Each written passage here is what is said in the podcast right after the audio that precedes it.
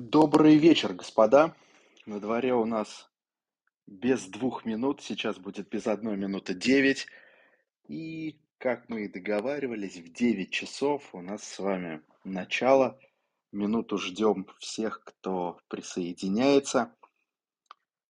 Те, кто уже знают, как у нас все устроено, пожалуйста, поднимайте руку. Я вас сейчас добавлю в комнату говорунов. Вот Ярослава вижу. Привет всем, господа.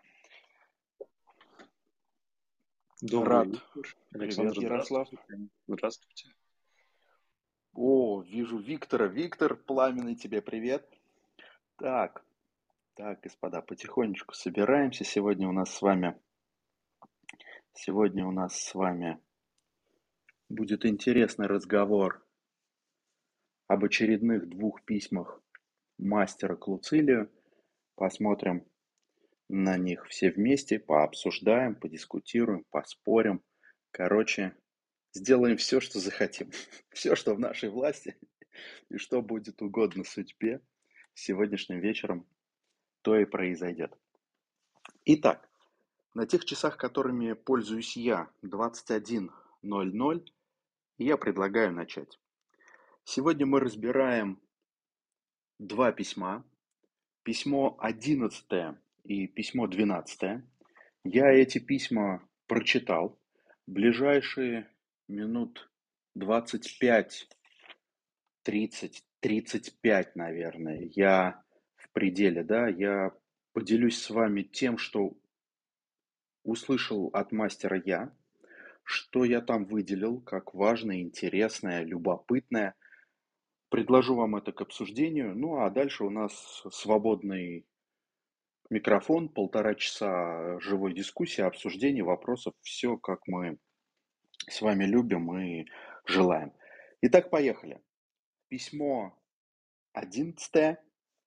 Синека приветствует Александра. Мастер начинает письмо с того, что очень любопытно говорит.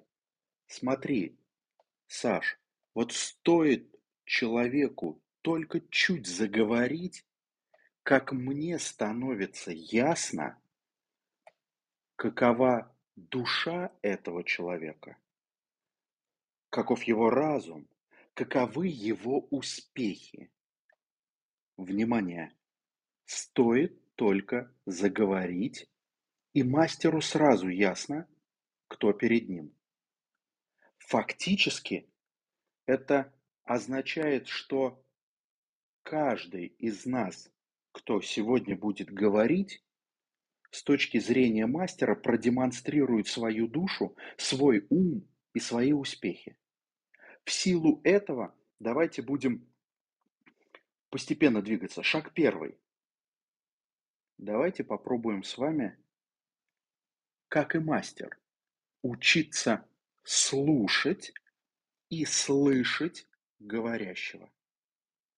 Если мы будем слушать и слышать, то нам точно так же, как и мастеру, откроется душа человека говорящего и его успехи.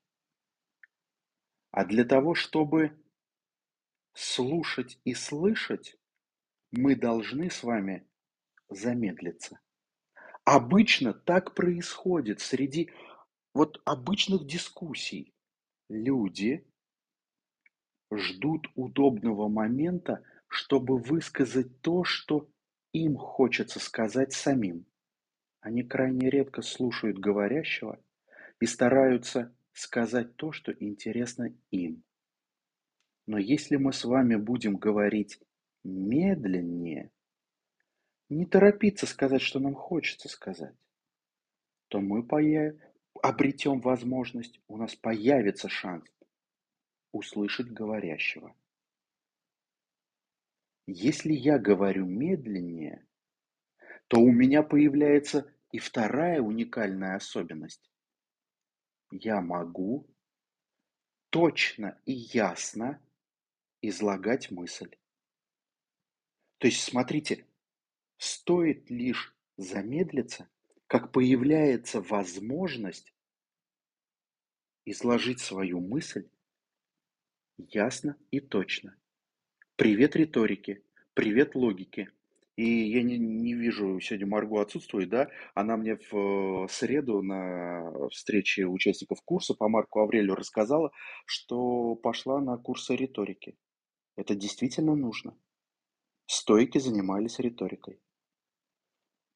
А если я могу точно и ясно излагать мысли, это означает, что я могу, и вот четвертый момент, смотрите, я могу говорить не автоматически.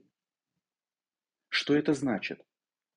Чаще всего мы с вами говорим как автоматы. У нас есть определенные алгоритмы фраз, словосочетаний, предложений порой, которые мы выдаем, не задумываясь. На, ну, на одних из встреч, которые я веду, я с участниками договариваюсь о том, например, что они получают возможность говорить одной из самых часто употребимых большинством людей в нашей культуре слов. Это слово состоит из трех букв и звучит как слово «нет». Вот они получают возможность употреблять за столом это слово каждый раз, оплачивая его произнесение. Кто-то платит 500, кто-то 1000 рублей, кто-то наговаривает за вечер порядка тысяч на 20-30. И вот смотрите, если вы бездумно на автомате говорите, вы демонстрируете бездумную автоматическую душу, мертвую душу или мертвый разум. Если ваш разум мертв, автоматизирован, то тогда и ваши дела мертвы, автоматизированы. Смотрите, как говорит человек, так он мыслит. Как человек мыслит, так он и действует. А как он может действовать не автоматически, если он мыслит автоматически? А слова всего лишь навсего подкрепляют это. И у Марка Аврелия, для тех, кто читал, напоминаю, для тех, кто будет впервые читать, обращаю ваше внимание, что Марк Аврелий в одной из книг буквально вопрошает себя, а какова сейчас моя душа? Она душа животного, ребенка или взрослого мужа?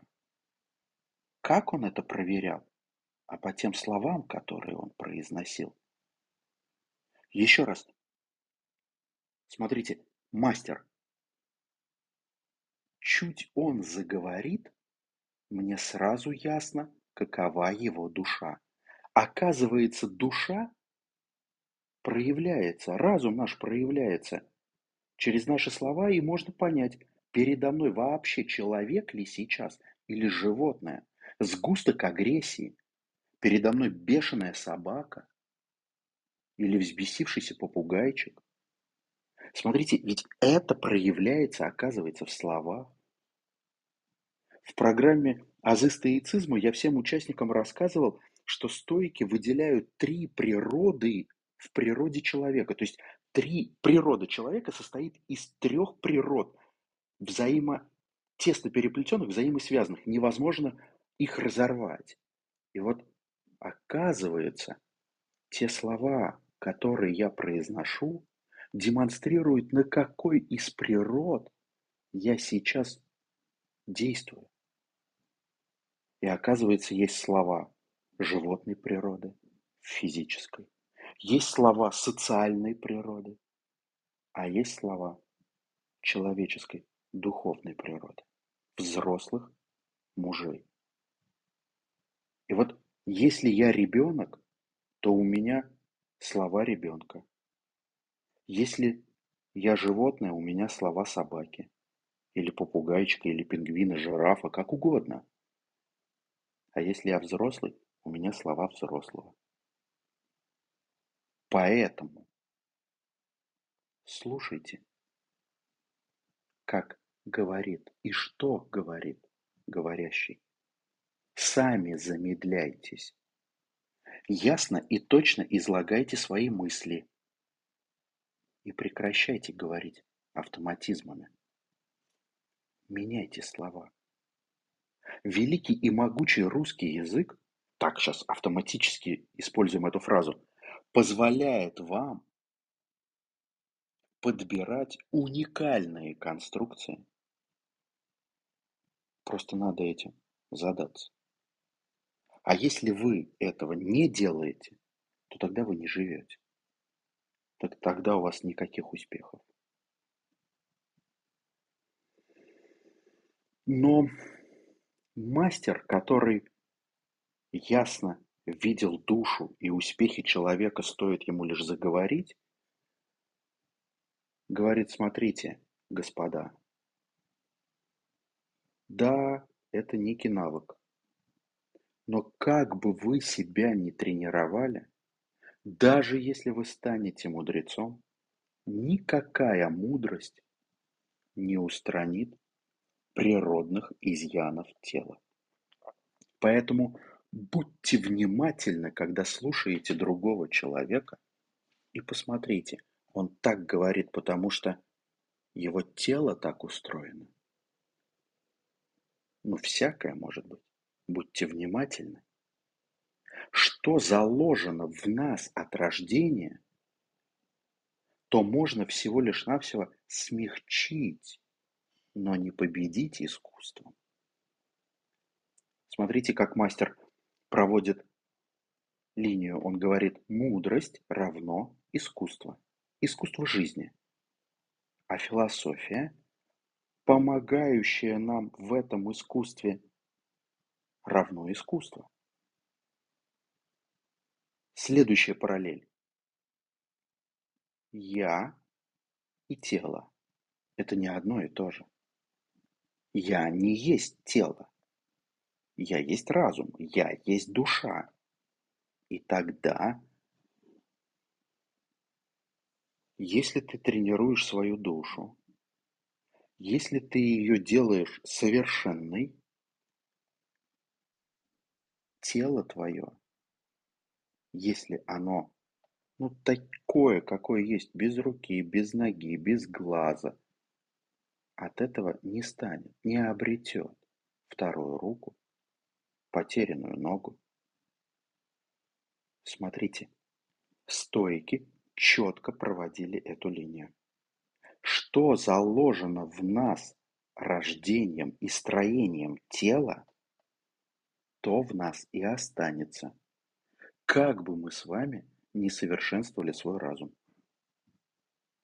Это очень любопытная мысль. Там много моментов на этот счет в одиннадцатом письме. Я их все сейчас обсуждать не буду. Вы их, я надеюсь, прочитали. Надеюсь, от, не от надежды, а от того, что мы договаривались. И я перейду к следующему моменту. Большой истории духовного наставничества в стоицизме. Мастер говорит, Александр, тебе следует выбрать кого-нибудь из людей добра, то есть добродетельного человека, и всегда иметь его перед глазами, чтобы жить так, словно он смотрит на тебя, и так поступать, словно он видит тебя.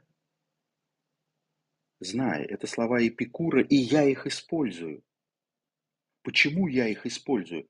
Да потому что, и это будет очень хороший момент, в двенадцатом письме, последняя тема, он еще раз к этому вернется и скажет, что истинно то мое. Лучшее принадлежит всем, Александр, знай. Поэтому все слова, которые обращены к тебе, твои, если они истинны. Господа, то, что вам сказал Сенека, ваше. услышьте его. И вот мастер дальше возвращается и говорит, смотри, если ты выберешь кого-нибудь себе из людей добра, то он станет твоим охранителем, провожатым. Ты, конечно же, можешь задать вопрос, зачем тебе охранитель-провожатый? Но ответ очевиден. Ведь огромное количество грехов удалось бы тебе избежать, если бы при тебе в тот момент, когда ты готов был согрешить, был бы свидетель. Если бы ты был рядом с человеком добра, ты бы не сделал то, что творишь без человека добра. Творишь дичь, ошибки совершаешь. В рабстве у страстей находишься. Поэтому он каждому из нас говорит дальше. Господа, найдите кого-нибудь, кому бы вы испытывали почтение, чей пример бы вам помогал очищать самые глубокие тайники. Что, черт возьми, за глубокие тайники? Встает вопрос. О чем это? И похоже, господа, когда Синека говорит о тайниках, о глубоких, о самых глубоких тайниках, он говорит о тех пороках и страстях, которые мы с вами, я в частности, например, даже не осознаю за собой. А если я не осознаю за собой тот или иной порог, ту или иную страсть, то это означает, что я этот порог, эту страсть не вписал в свой список пороков и страстей. То есть, смотрите, а если я его не вписал в свой список, то я, значит, с этим не работаю. Что отсутствует в списке, с тем не работаю. А оно отсутствует в списке, потому что я не вижу. И вот человек добра, тот, которого я нашел, покажет мне то, что я не вижу. И я в очередной раз, уж через каждую встречу, похоже, я это делаю, и я не перестану это делать. Я в очередной раз спрошу вас, господа, как у вас обстоят дела с этим списком? Вы его пополняете? Вы вообще с ним работаете? Вы имеете его? Дополняете его? Размышляете над ним? Был такой Бенджамин Франклин, один из отцов-основателей США. Если вы почитаете его автобиографию, то вы увидите, что он каждый день ходил с списком своих страстей и работал над ним. Каждый день заглядывал в этот список. Отмечал, когда был страстен, когда был бесстрастен. Отмечал свои достижения и свои неудачи. И, отмечая эти неудачи, приговаривал себя к исправлению. И шел дальше. И стал одним из отцов-основателей США. Эту технику он взял у стоиков. Почитайте. Очень интересно. Я когда-то с некоторыми, ну там с небольшой группой, когда читал биографию, автобиографию Бенджамина Франклина, некоторые участники группы сказали, что это какой-то фантастический человек. Так не бывает. А оказывается, бывает. Стоит всего лишь навсего задаться вопросом, работаю ли я со своим списком страстей. А помогать мне в этом может кто-нибудь из людей добра. И тогда задача наша, и вот смотрите, мастер переходит постановке конкретной задачи для меня, для каждого, кто общается с Синекой, для каждого из вас. Александр, выбери того, чья жизнь и речь, и даже лицо, в котором отражается душа, тебе приятны.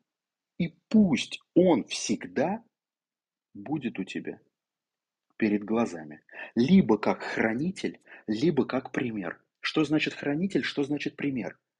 Хранитель – это тот, при ком бы я не согрешил. Он хранит меня от дурных поступков. А что такое пример? Ну, это очевидно. Это образец добродетельных действий. Я вижу, как поступать в различных, всевозможных ситуациях. Вот у меня есть образец. Человек добра. Когда я помню о нем, я совершаю меньше ошибок. Когда я помню о нем, у меня есть примеры, как поступать правильно, то бишь добродетельно.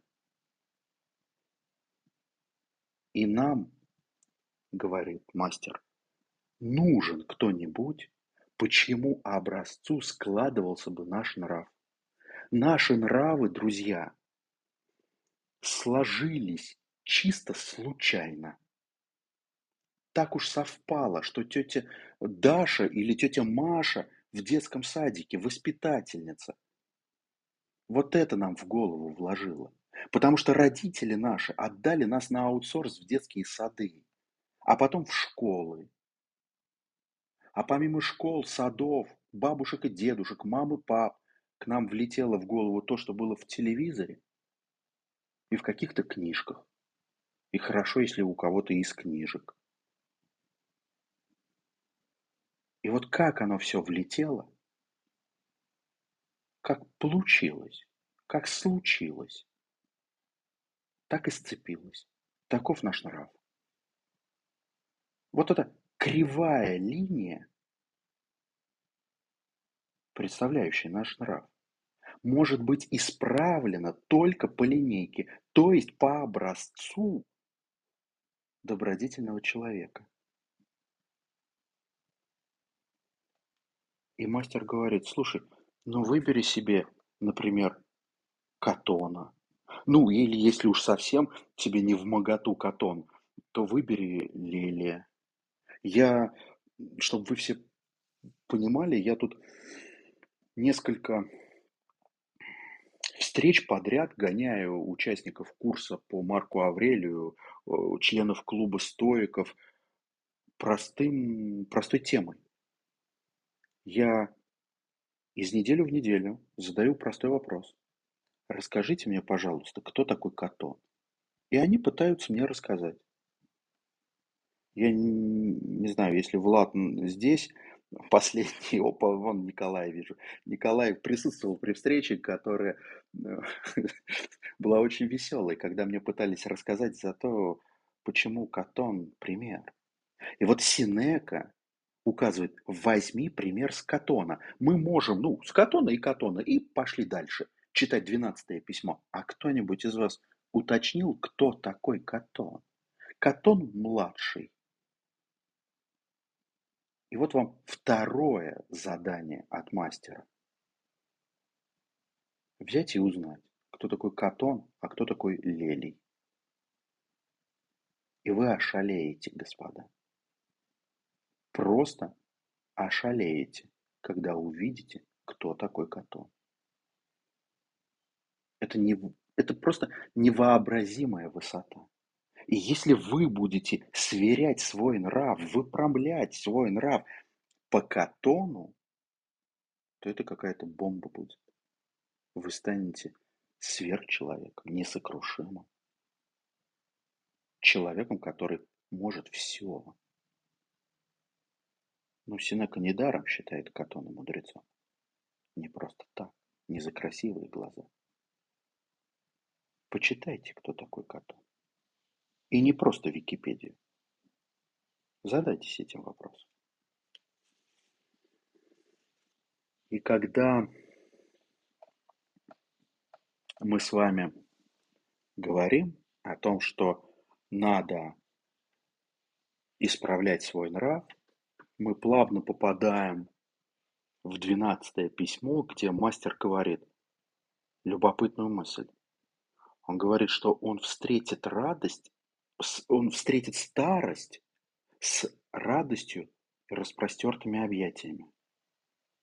Потому что старость для него полна наслаждений в силу того, что он знает, как ей пользоваться.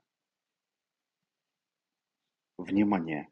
Если я знаю, как пользоваться старостью, она полна наслаждений. Но меня здесь интересует не старость. Меня здесь интересует другое. Знать, как пользоваться возрастом. Разными возрастами. Синека говорит о последнем. А кто-нибудь из нас знает, как пользоваться предыдущими возрастами? Не последним. Если посмотреть на жизнь человека и воспользоваться схемой, в которой существует восемь возрастов, то хотя бы тремя вы знаете, как пользоваться юностью, молодостью и зрелостью. И вот тут возникает очень любопытный момент. Помните, что у каждого из нас есть свои так называемые социальные роли. И от возраста к возрасту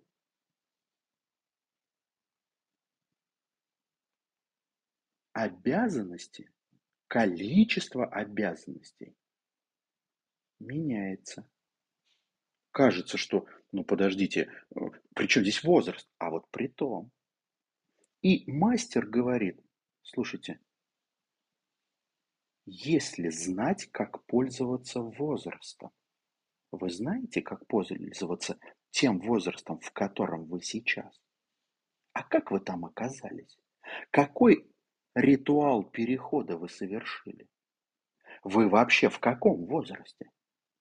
А я напоминаю, что в одном из писем Сенека сказал, а мы все мальчишки, мы застряли в возрасте мальчишек. Мы не перешли в остальные возраста. Нам 30, 40, 50, 60 лет, а мы юнцы, сопливые. Вам может показаться, что если в вашем паспорте указана дата рождения, что вам сейчас 40, и вы взрослый муж, да ни черта подобного. Вы ребенок, скажет мастер. Потому что не знаете, как пользоваться вашим возрастом. Вы вообще об этом не думали. И любопытно, правда, господа, выясняется, что мы не очень понимаем, что там с нашими социальными ролями, а тут вдруг оказывается, что социальные роли еще как-то модифицируются, модернизируются от возраста. Ёшкин матрешкин. И вот вам еще одна задача сегодняшнего вечера, которую просто мимоходом ставит мастер перед каждым, кто общается с ним. Знай, как пользоваться возрастами. Ну а потом, после этого, большой разговор об одном из главных духовных упражнений античности. Неважно, какая школа, платоники, аристотелики, эпикурейцы, неважно. Вглядываться в облик смерти. Или духовное упражнение научения смерти. Мастер говорит, смерть должна быть перед глазами и у старика, и у юноши. Опять про возраста, да? Ведь вызывают нас не по возрастному списку, опять по возраста. И Смотрите, я сейчас а, специально опущу момент про временные круги. Не буду сейчас туда вдаваться, это достаточно, ну, такая интересная тема, но не сегодняшнего нашего вечера. То есть, если кто-то когда-нибудь проявит к этому интерес, мы либо с вами в программе «Азы стоицизм», либо на курсе, либо в клубе вот, ну, обсудим эту тему, но не сейчас. Итак, смотрите, я остав, остаюсь в духовном упражнении научения смерти. Итак, смерть должна быть перед глазами. Поэтому и дальше пошли некоторые техники. То, что предлагает мастер делать каждому, если вы действительно желаете заниматься стоицизмом. Итак, поехали. В смысле, желаете заниматься стоицизмом, то есть заниматься искусством жить. Итак, поехали. Каждый день, еще раз, каждый день нужно проводить так, словно он замыкает строй, завершает число дней нашей жизни. В этот момент кто-то может сказать, ну, слушайте, похоже, мастер говорит о том, что каждый день последний. Один раз да, но не совсем. Стойки подходят к каждому дню нашей жизни как ко всей жизни в миниатюре. Сегодня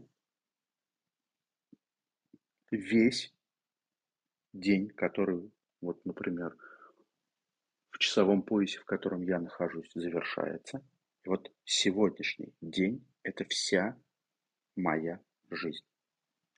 И этот день я должен был провести, как вся жизнь. А дальше ничего не будет. И поэтому Шаг номер второй. Еще раз. То есть первое. Помните, что этот день словно замыкает всю вашу жизнь. Под вечер все, конец. Он как вся ваша жизнь. Последний, ну как вся. И вот дальше, шаг номер два. Еще одна техника. Отправляясь ко сну, Александр, говорит мне мастер, говори всегда Каждый раз, как отправляешься ко сну, весело и радостно. Прожита жизнь и пройден весь путь, что судьбой мне отмерен. И вот если вы, друзья, будете это делать, говорить серьезно, вдумчиво, проживать эти слова, то по первости вас будет немножко коробить. Потому что выяснится, что если жизнь действительно прожита, и весь ваш путь пройден, то перед вами встанет очень много вопросов. Че это вы так пожили-то странно? И поэтому вы быстренько захотите свалять дурака и эти слова произнести автоматически для проформы. Чтобы поиграть в игру, я типа делаю духовные упражнения стоиков. Я типа стоик. А потом и это бросите делать. Потому что да не, не, не работает, не помогает. А это как с молитвой. Если вы молитву произносите как скороговорку, то она не работает. А если вы молитву произносите как живую молитву, тогда работает. Если вы не понимаете, что такое живая, что такое мертвая молитва, ну дойдите до ближайшего монастыря, церквушки, храмика и задайте вопрос. Скорее служители быстро вам ответят. Ну или Яндекс и Google вам в помощь. И вот здесь необходимо по-настоящему, вживую произнести эти слова. Прожита жизнь и пройден весь путь, что судьбой не отмерен. Прочувствовать их вес. Прочувствовать каждое слово. Завтра не наступит. Все. А вот если завтра наступит, то вы супер радостный человек. Потому что вам выдали еще один день. Вам жизнь целую выдали. И поэтому стоик – это странный человек, который радуется каждому дню. Пришел новый день, и это самый радостный человек, потому что новый день пришел, а потому что вчера он попрощался с жизнью. А сегодня ему фартануло, он в прибыли, ему выдали целую жизнь. Мы бездумно подходим к жизни, думая, что у нас еще впереди ого-го, сколько лет жизни. Напоминаю, мастер сказал, вглядывайся в облик смерти. Пусть она будет перед глазами каждый день, ведь вызывают не по возрасту. А мы-то думаем, ну подождите, у нас еще дед жив. Так, значит, перед, после деда умрет отец, а потом уж только я. Я третий. Дед умер, ну я второй. А не так. И вот стоик радуется каждому дню, потому что радуется жизни. И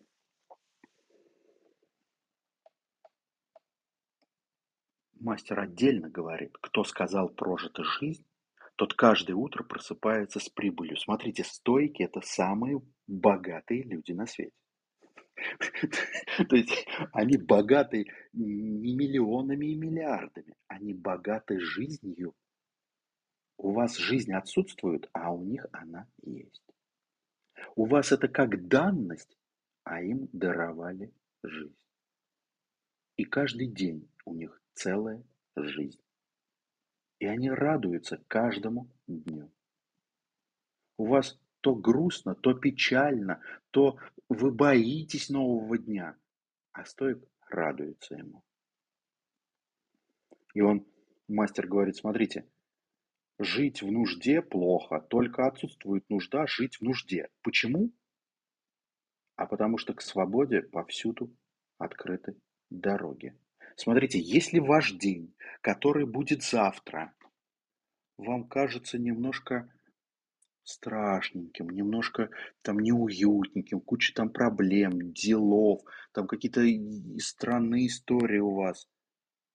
И вот тут подходит мастер и говорит, слушай, а ведь отсутствует нужда жить в нужде. Что ты в нужде-то живешь? Зачем? Услышь меня, Александр, говорит Синека. К свободе повсюду открыты дороги. К свободе повсюду открыты дороги. Открой глаза, проснись и шагай по другой дороге. Не автоматически, как ты привык жить.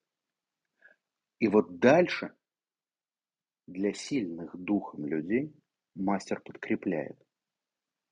Ну, тогда просто еще надо напомнить контекст, да, тогда они жили в рабовладельческом обществе, тогда можно было вне зависимости от своего статуса попасть в рабство. И вот Синека говорит, никто не может навязать нам жизнь, и мы в силах посрамить нужду. То есть, смотрите, мало того, что каждый из нас может выбрать другую дорогу, не автоматическую дорогу жизни. Если бы здесь сейчас были психологи, они бы сказали, что каждый из нас может выбрать новый сценарий своей жизни. Ну, если работать со сценарными вот этими всеми аппаратами. А Синека говорит, к свободе повсюду открыты дороги, поэтому выбирай любую, а не ту, по которой ты идешь и испытываешь нужду. А если вдруг дорога-то закрыта, ну ты попал в рабство, то тогда дорога к смерти открыта. Никто тебя не может заставить жить. Уходи. Свобода перед тобой. И я напоминаю, что в античности, что древние греки, что римляне – рабов считали людьми, которые сами не выбрали свободу. Свобода каждому дана. Но если ты не хочешь ее выбирать, живи в рабстве. Господа, это письмо 11 и 12 То, как я побеседовал с мастером, то, что я услышал, это можно смело поделить на 615, отнять 2384, и, возможно, что-то ценное останется. Все, что я сказал, нужно критически проверить. Все, что я сказал, не есть истина в последней инстанции. Все, это всего лишь навсего моя субъективная интерпретация. Так я понял мастера. Вот так я вам его изложил.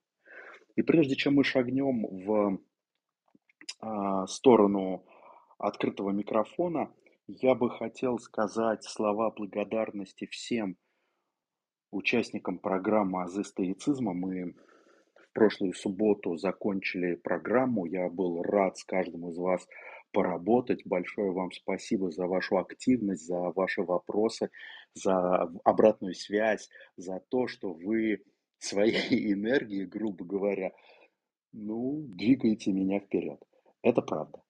И, и такой момент очень любопытный, так как э, на протяжении всего января по субботам у нас были встречи, а тут наступил февраль, то я решил, что в феврале мы с теми, кто уже сразу знает, что он идет в апреле на третий поток курса по Марку Аврелию, мы в феврале в субботу соберемся на подготовительные встречи к курсу по Марку Аврелию. Это какая-то новая история, сам удивляюсь, куда это все нас выведет, но, но уже мы завтра встречаемся вживую, и это очень здорово. Короче, господа, спасибо вам большое за то, что вы работаете над собой и изучаете стоицизм. А теперь у нас с вами час двадцать свободного микрофона. Каждый, кто желает, поднимайте руку. Комната а, Говорунов. Всем желающим поехали. Да, ну, получается, я тогда начну. Поехали, Ярослав. Вот. Александр, ну вы наговорили уже как минимум на душу зрелого человека. Я думал на статью. Лет на пять. Лет на пять, да-да-да. Я тут ознакомился, это получается Эриксон выделил 8 стадий развития личности, да? М. А, Ну, в общем, а, одиннадцатое письмо, конечно, прилетело более незаметно, чем 95-е, вот, которое мы на Азах проходили. Вот, просмотрел и что, уже? Вот э, я тогда пройдусь по письмам. Давай. Тут э, так.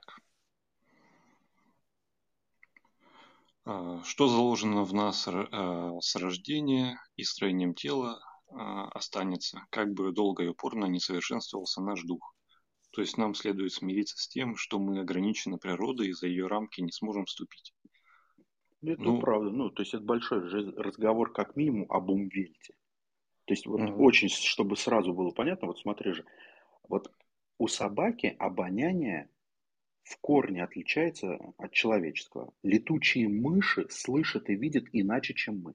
У них другая природа, они в другом живут ну, представлении о мире, и мы ограничены этим телом. То есть как бы мы ни совершали, то есть я рассказал про руку, ногу, глаз, чтобы было понятнее. А если посерьезки уходить и говорить о бытие, говорить о мышлении по-хорошему так, то наше тело, вот органы восприятия этой реальности нас очень сильно ограничивают.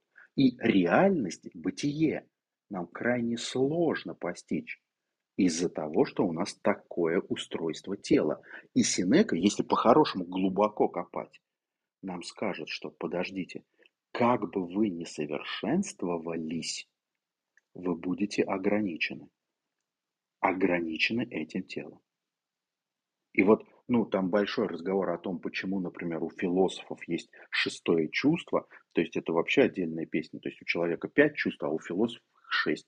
И вот шестым чувством философ может э, соприкасаться с этой реальностью, вы, выскакивая через разум за ограничение своего тела. Но это, я думаю, что Ярослав сейчас, ну, нецелесообразно нам сейчас это обсуждать. Мне кажется, что на таких встречах надо как-то наверное, полегче, что ли, темы брать. ну да, в основном же у нас э, начинающие здесь э, собираются. А вот э, вопрос по одиннадцатому письму, это в дополнениях было под номером 2, Мгм. вот речь прямая, два слова или, ну, кавычки открываются, или души, кавычки закрываются. Некоторые издатели нового времени опускают как противоречащие общему смыслу учению Сенеки. Да, вот конечно. вопрос. Я вычеркиваю слово душа, абсолютно. Я читаю, А. никакая мудрость не устраняет а, природных изъянов тела. А душа, ну, просто выкидываю за ненадобностью. Ну, потому что тот, кто это вставил, явно не понимал, о чем говорит Синека. Мгм. Понял. И Александр. мне очень нравится, что сейчас минутку, и мне очень нравится, что там стоит вот эта вот а, сносочка это и показано, что в разных а, изданиях разные вот составители одни вставляют, а другие не вставляют, потому что ну до нас дошли разные источники, и кто-то говорит так, стоп минутку, а вот это похоже приписка, а кто говорит, да не знаю, я приписка не приписка, а оставлю. Но если действительно разбираться по сути, то слово или души здесь не требуется. Это, ну, даже более того, это ошибка сюда добавлять такое слово. Мгм. Понял. Да, там... Александр, а, Да, да комментарий. супер. Поехали, Виталий. А, Когда мы говорим про тело, то телом с точки зрения стоицизма является не только вот, ну, наше физическое тело, руки, ноги и так далее, но телом является также и душа. И мы Ну, можем провести подожди, аналогию, Стой, стой, стой, стой, что. Смотри, есть, если есть сейчас... недостаток тела, то есть тело, тело как привычного нам тела, так и тело души. Тоже может быть недостаток. Да, Ты меня дослушай дальше. я слышу. Еще мы дальше исходим, что наши пороки это не это Тоже есть телесно. также проявление разумной души. То есть а, а, источник наших пороков и желаний это именно разумная душа. То есть это не что-то внешнее. Вот еще один момент. Поэтому как мне видится, что ведь если мы рассмотри- рассматриваем телесную душу стоиков, то мы видим, что она ведь отвечает за а, сенсорные функции, мыслительные функции, репродуктивные функции, там, влечение и так Да. далее. И вот стой, стой, стой, стой, смотри, за репродуктивные функции вот тут у всех вдруг почему-то кажется, что это разговор за сперматозоиды и яйцеклетки. Но это же не об этом разговор. Ну, тут вопрос желания. Смотри, Александр. А, Тут вопрос тут о такой том, может ли душа породить мысль. А она может. То есть сотворить новое. И вот если душа может сотворить новое, то тогда мы говорим о породительной функции души. То есть обычно Ну просто, когда все говорят и- породительную функцию, все улетают вот в эти причиндалы. ну, Телесные. а, возвращаемся к вопросу или души. Я все же полагаю, что а, по сноске, если мы почитаем, что Ашера все же оставил, так как считает ее каноничной, а выкидывают люди, а, которые колеблются и считают, что все же это выбивается из общей теории стоицизма, но вот из того, что я вот вижу, что на самом деле это не убивается, так как это говорит о том, что телесность души, она у разных людей все равно не одинакова. Смотри, я здесь выкидываю слово душа прям сразу по той простой причине, что я провожу разницу между телами как физическое тело и телом как душа. Но это ведь одно и то же с точки зрения стоицизма. Не все- Давай еще раз. Смотри. Да. Есть физическое тело. В этом физическом теле есть телесная штука под названием душа или разум. И самое забавное, что ты есть этот разум, но не это тело. И вот если ты эту фишку смекнешь, то тебе будет понятно, почему, например, некоторые стоики утверждали, что души мудрецов, тела мудрецов, не физические тела, а ду- вот тела душ, могут существовать во Вселенной до испламенения всей Вселенной, а души а, философов могут прожить некоторое количество времени в этой Вселенной. Р- распасться до исп- испламенения. Типа мудрец доживет до конца этой Вселенной, а философ не до конца. А тело, физическая наша оболочка, распадется раньше. То есть, понимаешь, нужно сразу. То есть я специально сейчас не, не, не дискутирую на эти темы, не, не ввожу их в наши вечера стоические, потому что если мы сейчас с тобой начнем такие темы здесь топить, то останется четыре человека, и мы будем, возьмем Лосева, возьмем Полинца, возьмем Столярова, и будем, возьмем ранние фрагменты, возьмем АДО, и будем, знаешь, вот как, как в лучших традициях людей э, из академической среды докапываться до слов. И самое забавное, утеряем прям буквально, вот прям не заметим, как произойдет потеря искусства. Мы потеряем искусство жить. Мы философию потеряем. Мы займемся грамматикой. И вот с моей точки зрения, ну вот почему я, например, про шестое чувство не рассказываю, почему я не рассказываю про то, что вот физическое тело и душа – это материи, составные части одной большой материи. Почему я не, не вдаюсь в эти вот, ну, все разговоры? А зачем они сейчас? Вот эти разговоры я потихонечку, легонечко ну, если Мирава Константиновича Мамардашвили считать легонечко и Александра Моисеевича Пятигорского легонечко считать, то закатываю в клубе стоиков с людьми, которые осознали, что они готовы несколько лет посвятить искусству жизни через стоицизм. А это значит учиться жить как стоик, а это в том числе означает и разбираться в самых тонких нюансах стоицизма. В лучших традициях иногда, да, Виталий, вот этих всех академических товарищей, чтобы ошибку не совершить. Но если мы сейчас с тобой превратим наш вечер в изучение, как каждое слово звучит, в эту в грамматику превратим, то мне кажется, мы с тобой, ну, может, Ярослав нас поддержит, вот втроем останемся. Александр, ну, так или иначе, да. у нас тема беседы – это письма Сенеки и правильное mm-hmm. понимание этих писем Сенеки. И я я благодарю тебя за это. Добавить Ты комментарий, молодец. что да, суждение о том, что выкидывать или души, это будет ошибочное суждение. Ошибочно. Ты, я рад. Это, так, вот господа, вы тут на каком-то понятно. иностранном все говорите, а я бы хотел всех поприветствовать. Ассалам алейкум. Дима, малейкум ассалам, но что-то ты этих товарищей-то наших вчерашних, в смысле, прошлопятничных где-то забыл. Честно говорю, это были не мои. А, все же не твои, ну хорошо. Итак, господа, давайте вопросы, хотелки, все, что есть сказать, все, чем поделиться, поехали. Давайте обсудим эти два письма или любые темы из стоицизма, но, но у меня все же просьба. Давайте не будем в дебри, в, глуб, в глубину влезть вот прям в изучение там терминов и тому подобное. То есть давайте от грамматики немножко попробуем удержаться. Все, кому есть что сказать, э, микрофон, вот рука поднята, микрофон даю, вот сейчас э, кто-то добавится. Привет, Влад. Александр. Рад слышаться. Взаимно.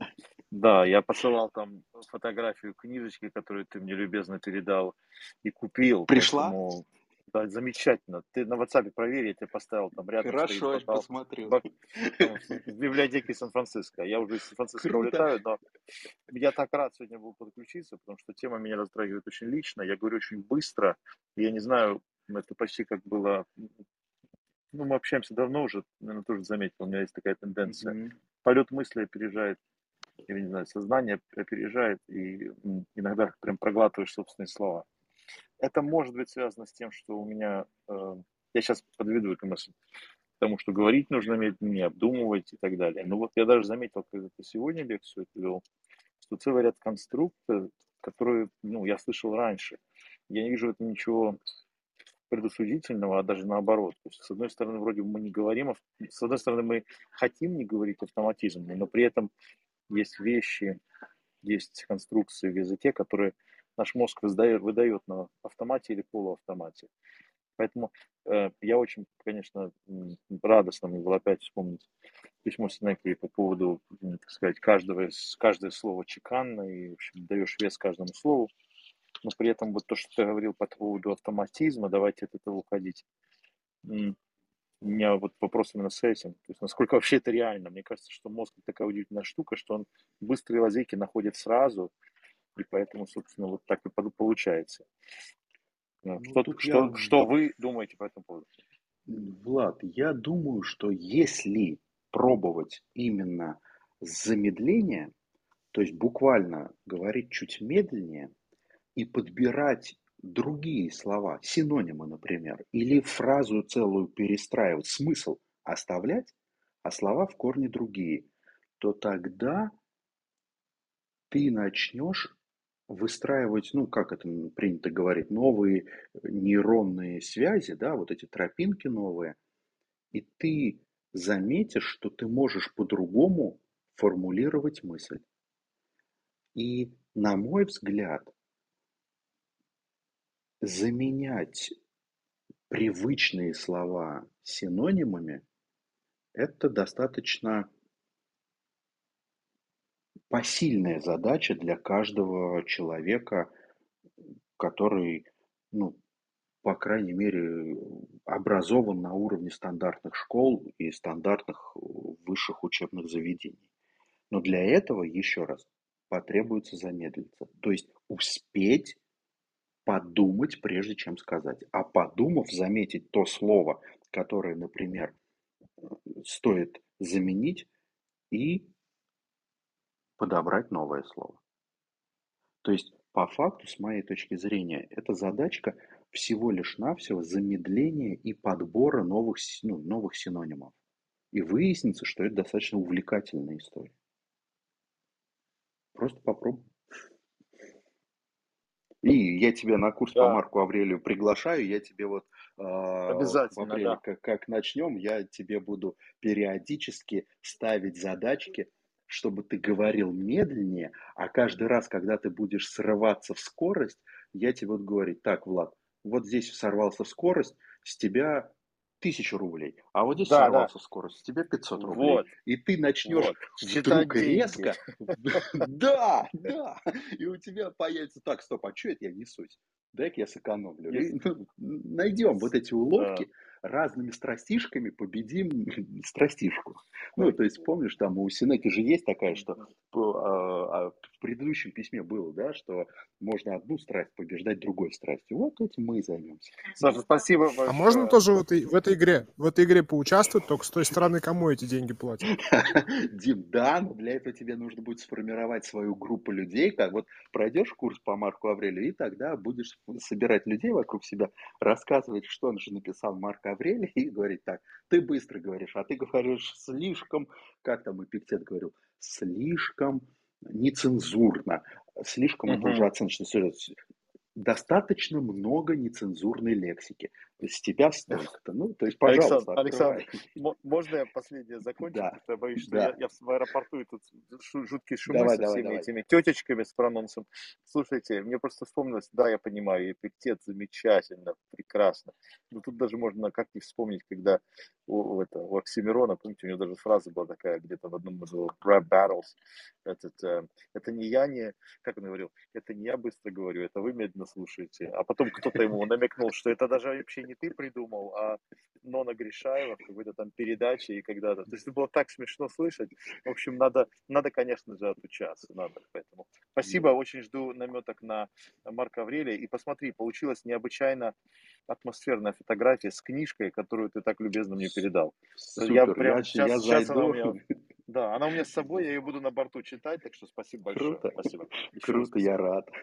Я просто для тех, кто не, не в теме, что произошло где-то в прошлом году, а, на одном вот из таких вечеров в, нашем, в наших беседах о стоицизме мы как-то разговорились, и Влад сказал, что у него в детстве была книга, и он вот помнит, а найти у себя в Штатах ее не может. И я говорю, слушай, так я могу сходить на развал. И мы, я им прислал фотографию, говорю, точно, у меня такая же книжка была в детстве. Я сходил на развал, купил книгу и отправил ему на Новый год. И вот она в феврале дошла до него. Как-то так. Итак, господа, еще вопросы, еще реплики, комментарии, все, что есть сказать, поехали. Так, ладно, тогда продолжу. Надо заполнять тишину. Да и зачем? Можем помолчать, то есть тут же никто никого не гонит никуда. Не, ну стоическое молчание, это, конечно, великолепно, но я думаю, мы и сами можем помолчать в одиночестве. Поехали. А, вот мне тут понравилось э, в двенадцатом письме, что было сказано. А, что ж, встретим старость с распростертыми объятиями, ведь она полна наслаждений, если знать, как ею пользоваться. А, очень воодушевляюще.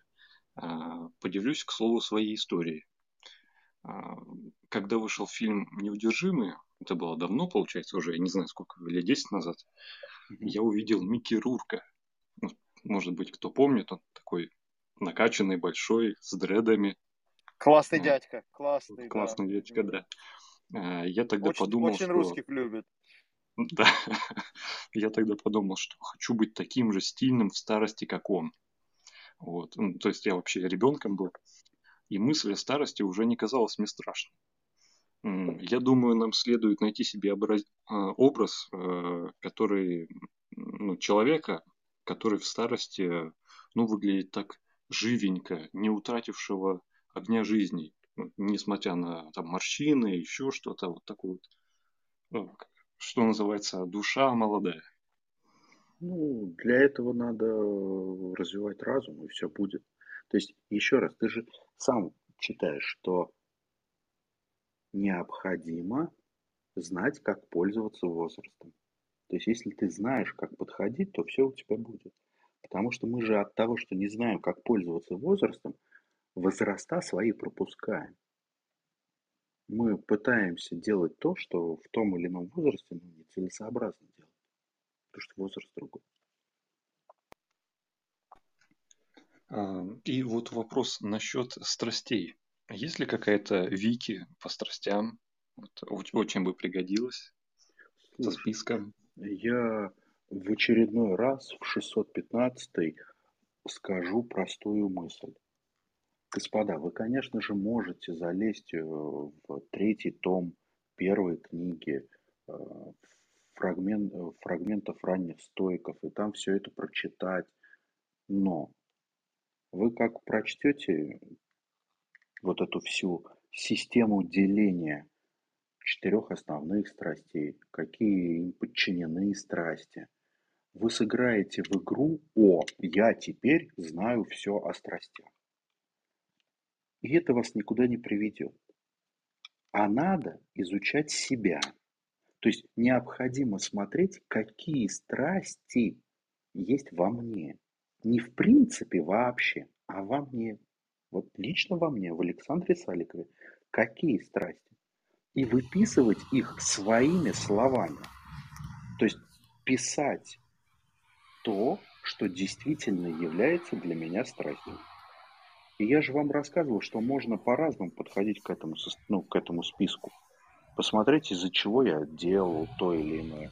Посмотреть, как я увлекаюсь чем-то.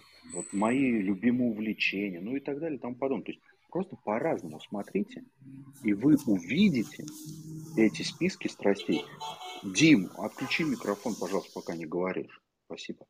И вы увидите эти страсти, а потом вы, если действительно пожелаете их систематизировать, а рано или поздно вам придет это на ум, вы тогда воспользуетесь систематизатором, который предложили стойки.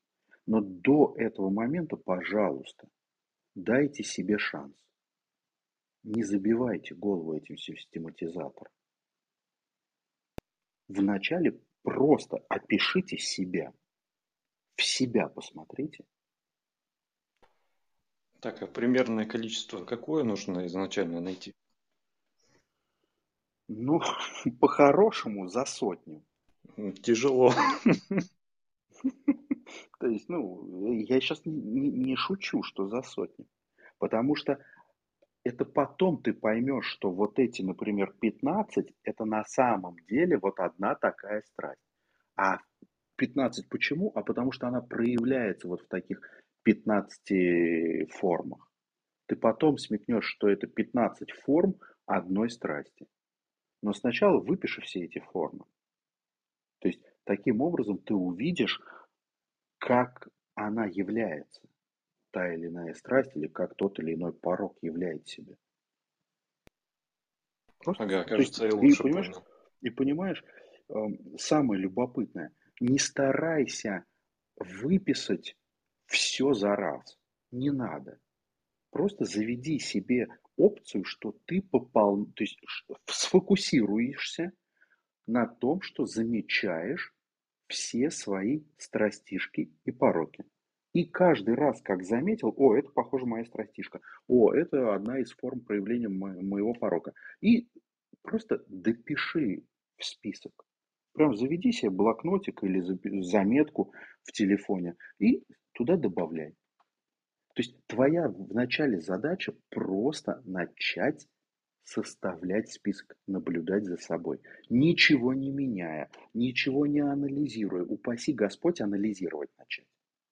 Сначала нужно просто наблюдать, а наблюдение записывать.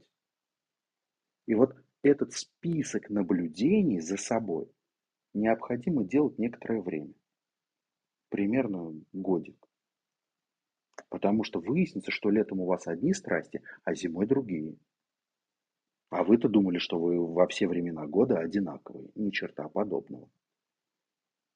А потом вдруг выяснится, что странным образом, вроде вы год уже наблюдаете, все хорошо, полный список у вас, а спустя полтора года после того, как вы на это дело забили, вы встретили какого-то другого человека. И понеслось. И вот тут вот вылезли совершенно новые для вас, неожиданные, ранее незамечаемые. И поэтому вы думали, что они у вас отсутствуют. Страстишки. А так как вы уже бросили наблюдать за собой, то они были восприняты, восприняты как ваше естественное внутреннее «я», и это нормально, ну и так далее и тому подобное. Ну, если мы будем сидеть э, всю жизнь в одной коробке, да, и не общаться с людьми, вряд ли мы много страстей найдем. Но стоит нам ну, оказаться ну, в других условиях, и тут же они да. появятся. Именно. Именно поэтому и надо наблюдать, чтобы в разных ситуациях можно было заметить. То есть, если я наблюдаю, то я в каждой более или менее такой интересной для себя ситуации помню о том, что я составляю список страстей. И вот сейчас, похоже, страсть мной управляет не я собой, а страсть мной. Дай-ка запишу. Ничего менять пока не буду, просто запишу. А со временем заметите, что сам факт наблюдения будет некоторое количество форм тех или иных страстей сокращать. Но это со временем к вам придет. О, я вижу Павла. Павел, пламенный привет вам. Так, кто-то, кажется, руку поднял. Еще вопросы, господа? А, да, и еще хотелось бы задать э, и вам, Александр, и всей аудитории, вот меня интересует, а, кто каких наставников себе решил образы принять и почему? Вот очень интересно других людей послушать. Господа, прежде я вам так скажу, я в 615 раз вам повторяю одно и то же. Господин Плутарх, сравнительное жизнеописание, вперед, берите там себе образцы. Ну, ну это вот стандартный мой ответ.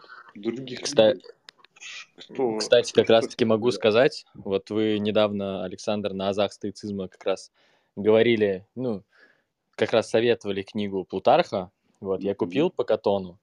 Вот, я, к сожалению, письма сегодняшнего не читал. Вот, смысл понял только из сегодняшнего разговора.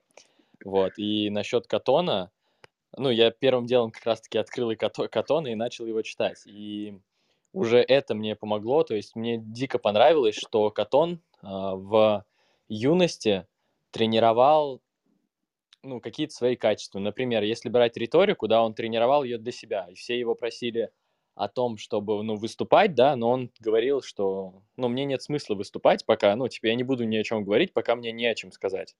Вот, и таких моментов у него много, там, то, что он тренировал, стыд, ну, не стыдиться там того, чего не стоит стыдиться, когда он выходил mm-hmm. без туники там на форум или сенат, как я понял. Вот, это действительно мне помогло, то есть я каждый, ну, каждый день начал э, думать, что я тренирую. Вот, это хотел просто поделиться, вот и на ответ Прикольно. Ярослава, наверное, ответить. Катон, короче, пример вообще бомба. Угу, Катон. А какие качества больше всего понравились? Какие качества? Так, ну,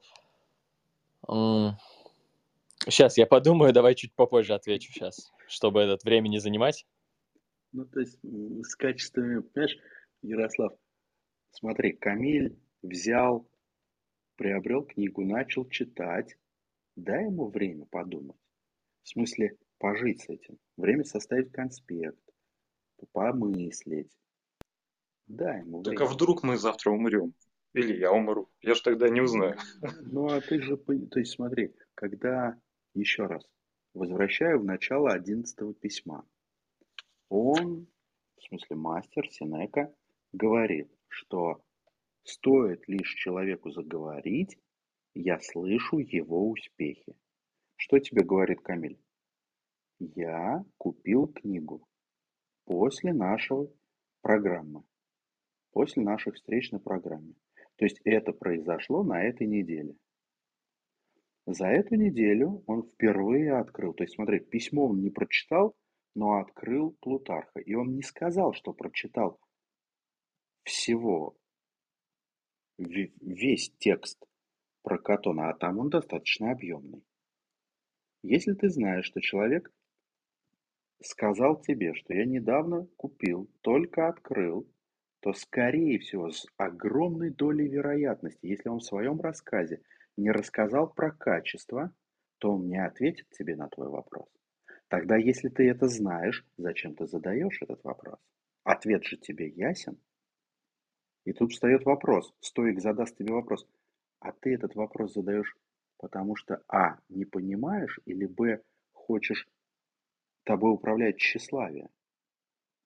И вот чтобы не задавать этот вопрос, или задавать с каким-то осознанием, нужно замедлиться, успеть подумать. То есть, смотрите, господа, когда мы с вами разбираем одиннадцатое письмо, оно про нас, вот буквально про каждой нашей коммуникации. Не бегите в коммуникациях, замедляйтесь, думайте, слушайте, учитесь слышать, что вам говорят. Потому что стоит всего лишь навсего дать возможность чуть-чуть поговорить, и он все о себе расскажет.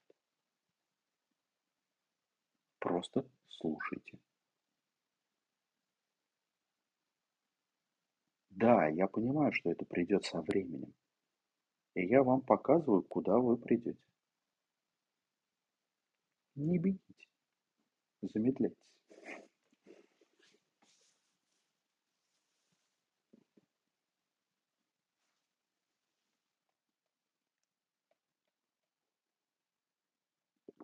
Руслан, ты там в комнате Говорунов вопрос не задавал.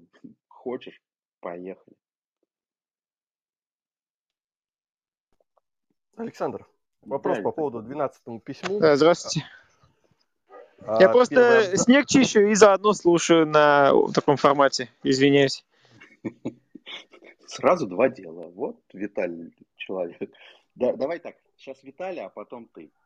Так что у тебя есть а. пару минут побросать еще снег, остановиться, подумать и что-то сказать. Поехали, Виталий. А, вот э, он в первом абзаце описывает, как не узнал сына своего управляющего. Да. Он его видит стариком. Угу. Как ты это понимаешь? То есть он описывает какую-то реальную жизненную ситуацию, то есть я измерял, но в любом случае, если он ему дарил подарки ребенком, то есть он не может видеть перед собой старика, или что это? Можешь пояснить? Виталий, я тоже, у меня тоже была такая мыслишка, то есть, ну, как это так, то есть, если я дарил маленькому человеку подарки, то есть, скорее, вот я, там, мне, ну, допустим, 70, то ему уж точно меньше, чем мне, да? И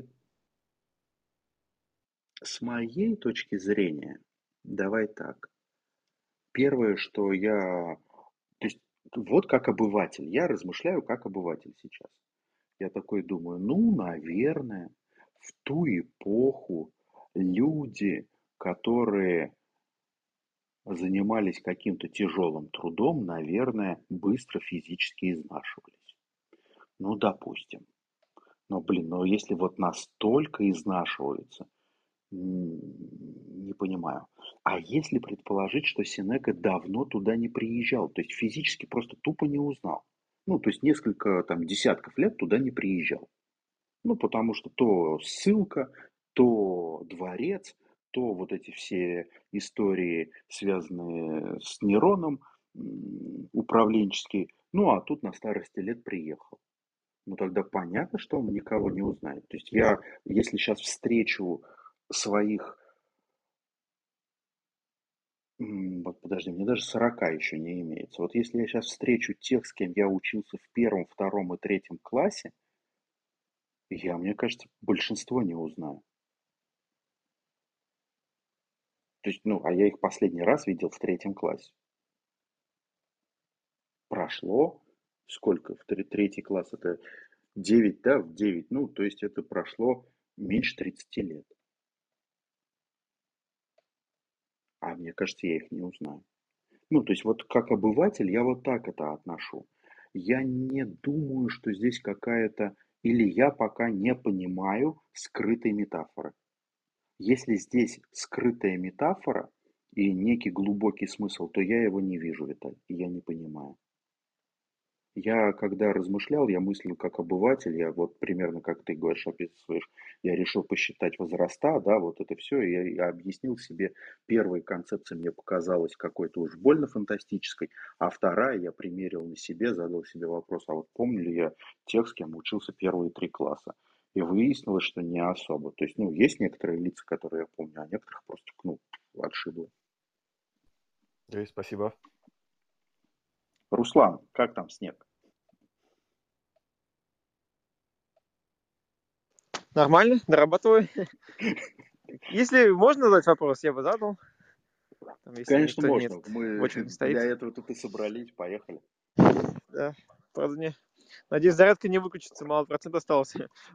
А, я вот хотел спросить, вот они а, стойки, получается, свою концепцию вот развивали, значит, рассказывают нам, как нужно делать. А они сами достигли вот этого пика, мудрости, какого-то счастья, искусства жизни. Можно ли сказать, что они вот дошли до этого пункта и ну, как-то вот это все было обозначено. Допустим, Марк Аврелий, вот я знаю, там 59 э, лет, по-моему, умер, да? То есть можно ли сказать, что это вот...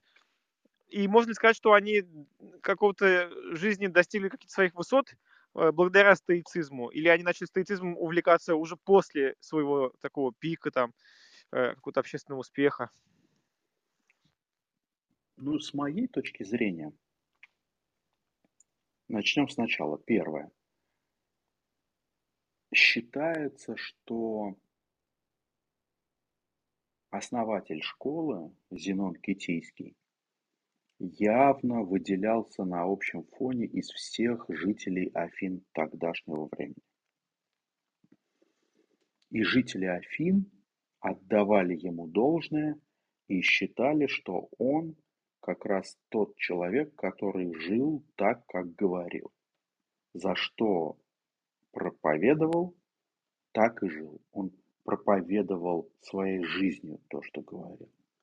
То есть один раз можно попробовать сказать, что то, что говорят стойки, воплотил в себе основатель школы. Во-вторых, то, что проповедуют, рассказывают, то, что применяют стойки, можно найти в образе жизни Катона-младшего. И, и стоит этому, то есть, господа, я не зря сказал, что мастер вам подкинул задачку узнать о жизни Катона и Лели и сделайте себе доброе дело, действительно поинтересуйтесь, кто это такие, хотя бы кто такой Катон младший. Вы удивитесь. И он попадает тоже в категорию тех, кто явил собой пример, образец стоической жизни. Причем очень такой нетривиальный. Марк Аврелий. Марк Аврелий с юности ну или даже с детства, если по-хорошему так, воспитывался лучшими философами и в какой-то момент выбрал быть философом, а не человеком, который имеет красный диплом. Ну, то есть некоторые получают образование ради диплома, а некоторые ради знаний. Вот там была такая же история, там была мода на философию, на некоторую, и все модники типа там учились у философов, типа знали философию. А Марк Аврелий решил, что он не типа будет учить философию, а будет воспринимать стоицизм как искусство жизни. И похоже, что жизнь Марка Аврелия на удивление, на удивление, потому что он все же император и был все в свое время так или иначе завязан в, во всевозможных политических э, интригах, войнах, гражданских войнах, куча проблем с империей, включая чуму. И вот похоже, что Марк Аврелий умудрился не растерять себя, и прожить так, и про управлять, провластвовать империей таким образом, что в глазах потомков его назвали одним из пяти последних, ну там пять хороших императоров, вот он последний из этих пяти, при которых так называемый золотой век Римской империи был. А если вы почитаете, например, Никола Макиавелли, как он рассуждает даже в такой маленькой книжечке, как «Государь» о Марке Аврелии, вы поймете, что на потомков Марка Аврелия оказал неизгладимое впечатление.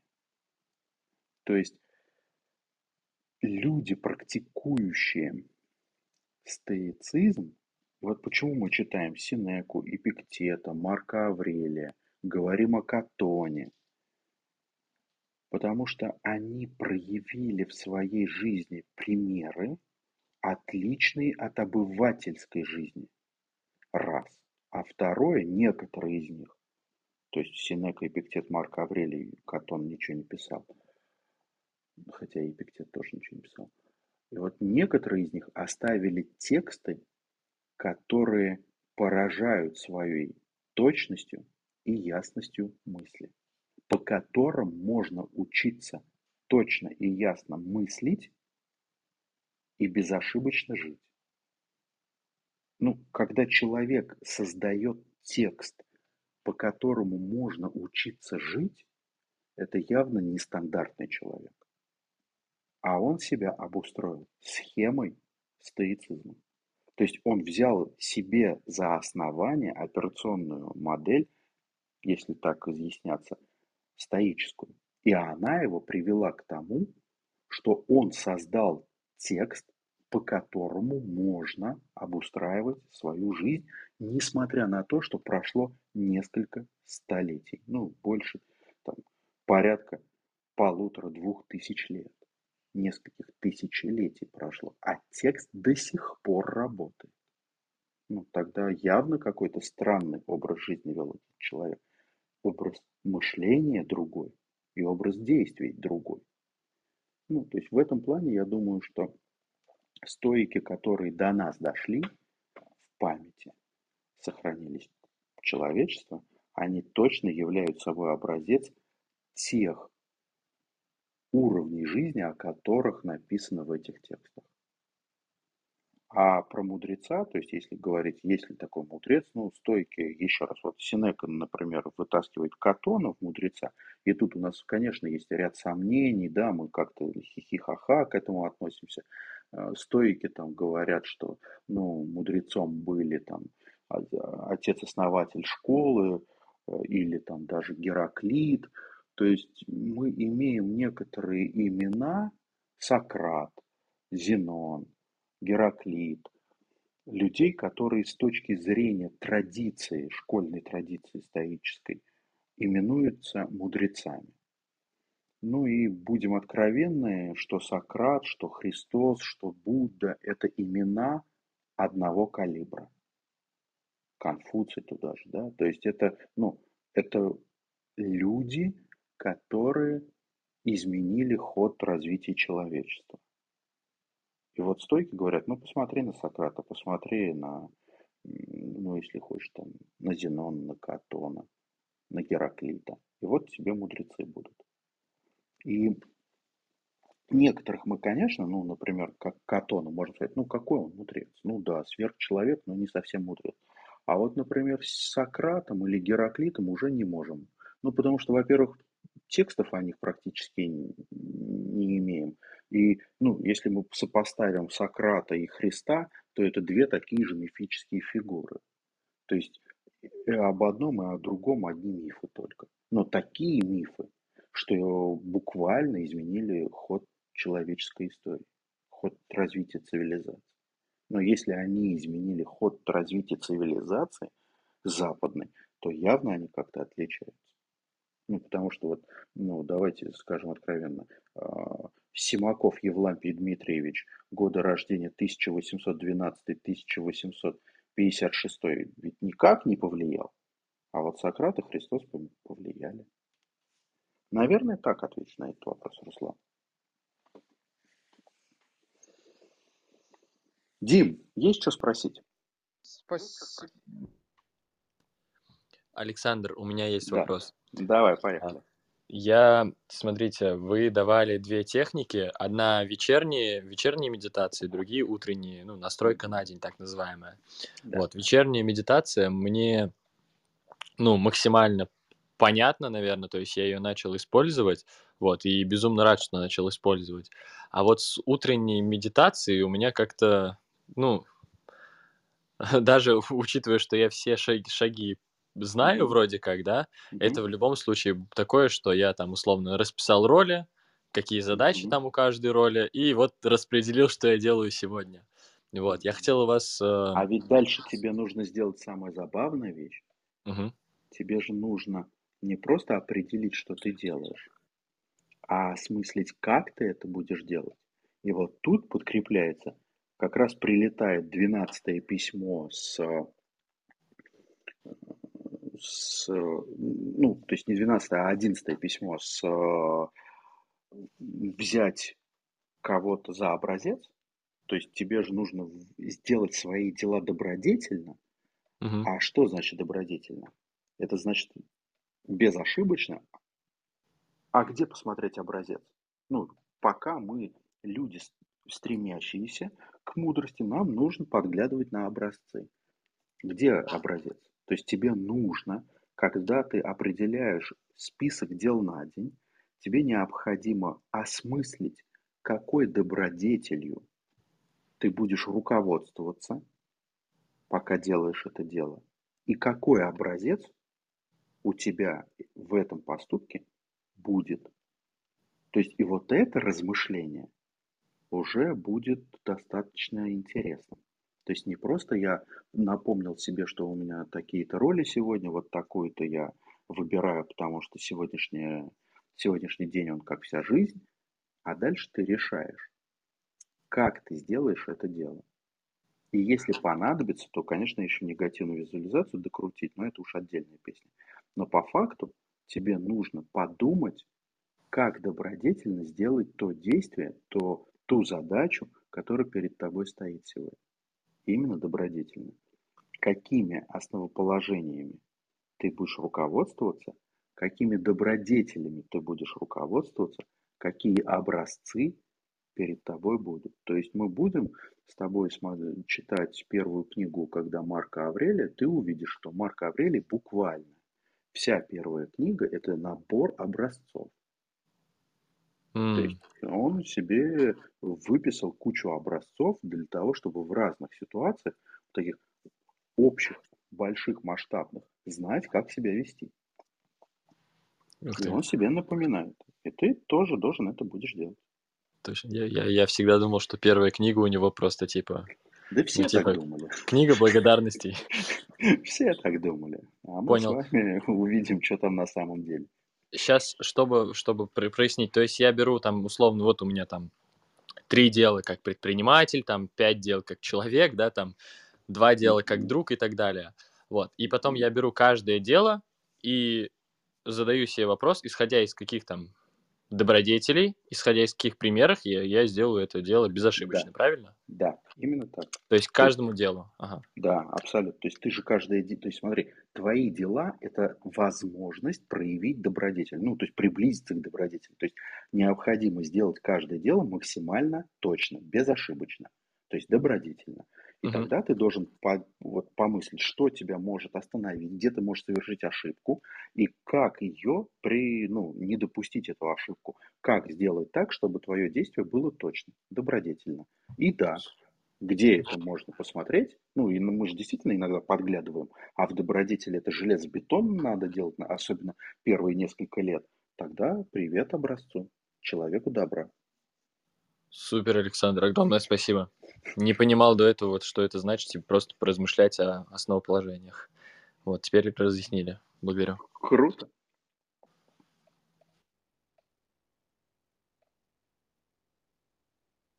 Ну что, господа, есть еще пару вопросов? Александр, конечно, да. конечно, конечно.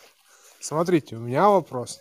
А как не потонуть в стоицизме в том плане, что Тут у нас два кружка по Марку Аврелию. Завтра подготовка к подготовке... К... Ой, точнее, два кружка по Эпиктету. Завтра подготовка к подготовке по Марку Аврелию. Послезавтра, там, я не знаю, азостоицизм, финальное занятие. И такой, типа, надо страстишки выписывать. Вы когда говорите на пятничных вечерах или не знаю, на семинарах, например, ага. то все понятно. Я такой, а, вот оно что, точно же, страстишки ж надо выписывать. Потом такой, а, у меня Марк Аврелий не читан, у меня там нетронутый пиктет, мне его надо на 7 частей поделить. Такой, а, забыл план на утро написать. А вечером заснул, не, не проконтролировав, чего же я там из плана-то натворил. И такой, а, слишком много стоицизма. Раньше были во все тяжкие у меня там сериал, например. Нормас. типа посмотрел, не досмотрел, вернулся, отмотал, посмотрел откуда надо. А сейчас кругом, короче, эти книги, кругом, кругом эти знания, непонятно с чего начать, как умеренность здесь проявить. Просто тону на самом деле. А, а это первый вопрос. А второй вопрос. Ага, так, есть, так. Ли шанс, есть ли шанс, что какие-то штуки будут делаться на автомате. То есть идешь такой, раз негативная визуализация сама пошла, раз закончилась, раз там день запланировал, даже не заметил, что запланировал. Вот, как, как-то так. Второй вопрос, это очень веселый. Ну и комментарии. Естественно, я, я прям, я любил эпиктета. Это был просто для меня, для меня образец. Просто для подражания, потрясающие хлесткие мысли, потрясающе лаконично сформулировано. Но я ему не прощу ни юмор, ни, свер... ни сквернословие. Вот прям вот никак не могу. Нормально. Договоримся с ним. А, и третий вопрос тоже важный. Да. Как, как, когда у нас мастер-класс по чтению книг? Вот тоже важно. Смотри, давай так, начну с первого. Как не потонуть? С моей точки зрения, не потонуть можно тогда, когда ты понимаешь, что впереди большой путь, ты никуда не торопишься и все просто постепенно делаешь, шаг за шагом. И вот если ты в этом пути и готов его длить, то тогда ты просто начнешь с первого дела. Грубо говоря, читать одну седьмую Инхеридиона. И все. Дальше ты понимаешь, что, слушай, еще есть медитации, еще есть э, целая тренировка внимания, еще есть вопросы к себе. Ты это понимаешь, откладываешь, что они есть, в смысле в памяти откладываешь, помнишь об этом, и в какой-то момент начнешь добавлять, ну вот, например, мы, когда начнем с тобой э, в апреле, да, Марка Аврелия читать, и там постепенно, шаг за шагом, я буду давать вам от недели к неделе сначала легкие, потом чуть посложнее задачки, рассчитанные ровно на одну неделю. Какие-то будут длиться дольше, а какие-то прям на одну неделю. И вы будете пробовать сделать одно, потом второе, а потом смекнете. Вот это вам точно нужно делать? Ну, потому что оно как-то откликается вас сейчас или помогает вам. А вот это пока стоит повременить. И мы с вами даже посмотрим на то, что вам действительно стоит пока повременить, а что сделать. То есть вначале ответ, чтобы не утонуть, не тони.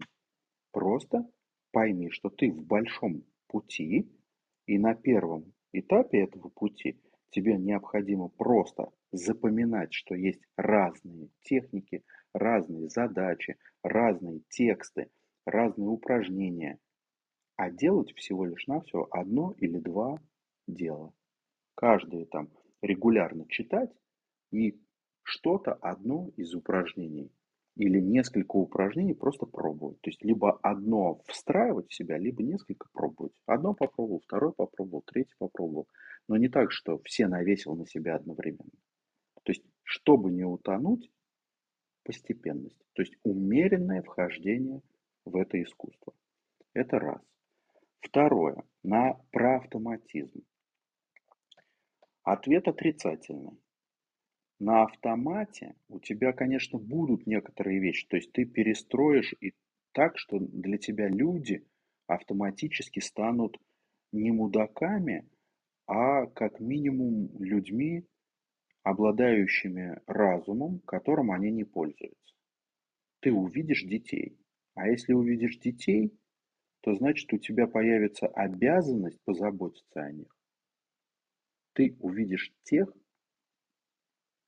о ком необходимо заботиться в силу твоих возможностей. Потому что о каждом не сможешь позаботиться. Сил не хватит. И вот видя это, то есть на автомате, ты просто обретешь другой, ну, то есть вот я, например, хожу в очках, да, тут есть линзы. Если их заменить, я буду хуже видеть. И вот ты обретешь определенную оптику. Ты будешь на автомате видеть мир иначе. Это первое. Это что касается автомата. А вот дальше, типа негативной визуализации, то есть духовные упражнения ты будешь делать не на автомате, а они будут в виде привычки, но ты их будешь делать осознанно. Потому что если ты их начнешь делать на автомате, то это будет как с мертвой молитвой речитатив, ни черта не значащий. Делаешь вид, что что-то делаешь. То есть большинство упражнений, которые ты будешь делать, ты будешь их делать, потому что а, привык делать, а б, ты их будешь делать, осознавая то, что ты делаешь, чтобы был эффект. Но в автоматизм войдет то, в привычку войдет то, что ты их делаешь теперь. То, что ты, например, во время дороги на работу или домой с работы, у тебя появится новая привычка, например, поразмыслить о том, как прошел день. Не улететь куда-то в облака или в какой-то там разговор или в музыку, а помыслить. Это два. И третье, что касается разговора о том, как читать и сделать мастер-класс по чтению. Я размышляю, то есть ты мне написал эту идею, я благодарю тебя за нее. Я пока, ну, то есть действительно есть два варианта. Либо вариант э, предложить сделать это типа в зуме для всех публично, либо это сделать закрытой группой, ну, то есть, например, вот нас на подготовишке, да, то есть, либо уже на, буквально на курсе, да, взять и показать. По-любому те, с кем я работаю, я всегда показываю, как это. Прям побуждаю даже. Даже иногда задаю вопросы, почему вы вот это видите, а не вот это. Как вы видите вот это, не видя вот это. Ну и так далее. То есть и иногда показываю, я ищу, я объясняю, откуда у меня, например, как появляются заметки, как пишутся конспекты. То есть чтобы вы как-то увидели и поняли, что можете из того, как пользуюсь, как работаю я, взять себе на вооружение. Нужно ли это делать публичным и, и рассказывать, то есть проводить зум-встречу и показывать всем, понятия. Если, давайте так, сделаем простой ход конем.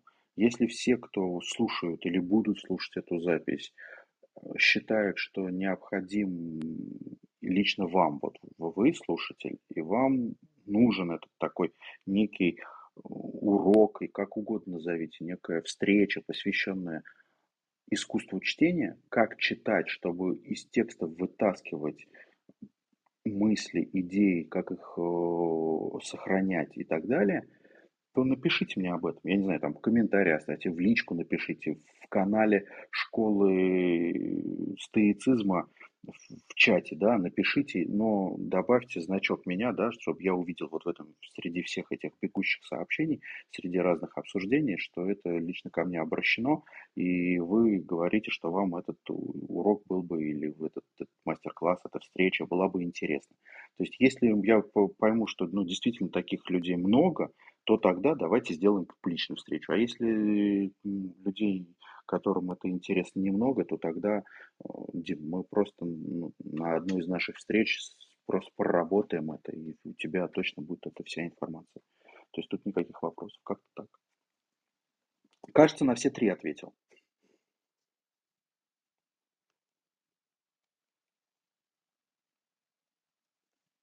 Ну и, значит, ответил.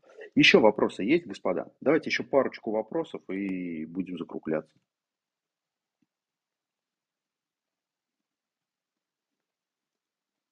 И тишина. Ну, если больше никаких вопросов не имеется, то тогда мы можем смело сказать, что наша сегодняшняя встреча подошла к, плавно подошла к финалу, и, и будем прощаться. Виталь. Впервые такое. Ну, я... Все. Есть у тебя какое-то добавление, размышление? Ага. Будьте здоровы. Отсутствует. Отсутствует. Отсутствует. Ну и прекрасно. Ярославка, у тебя? Э, всем добра. Всем добра. Будьте добродетельны. Отлично. Дмитрий Камиль. А Добра вот Цезарь моритует, моритует салютант. Отлично. Ассаляму алейкум. Вот. Ну и тогда, господа, а, если никто больше в комнату говорунов э, не желает и думаете, что можем на этом остановиться, тогда мы на этом останавливаемся. Всем большое спасибо. На следующей встрече мы встречаемся с вами здесь же в Клабхаусе в следующую пятницу в 21.00. Мы встречаемся с вами и обсуждаем следующие два письма. То есть мы с вами читаем письмо номер 13 и письмо номер 14 оно достаточно, ну, такое нормальное. Я думаю, за неделю вы все осилите эти два письма. Почитаем эти письма и обсудим э, точно так же, как и сегодня. Завтра... А мы же на, на, Синеку, на Синеку на год прям попали, да?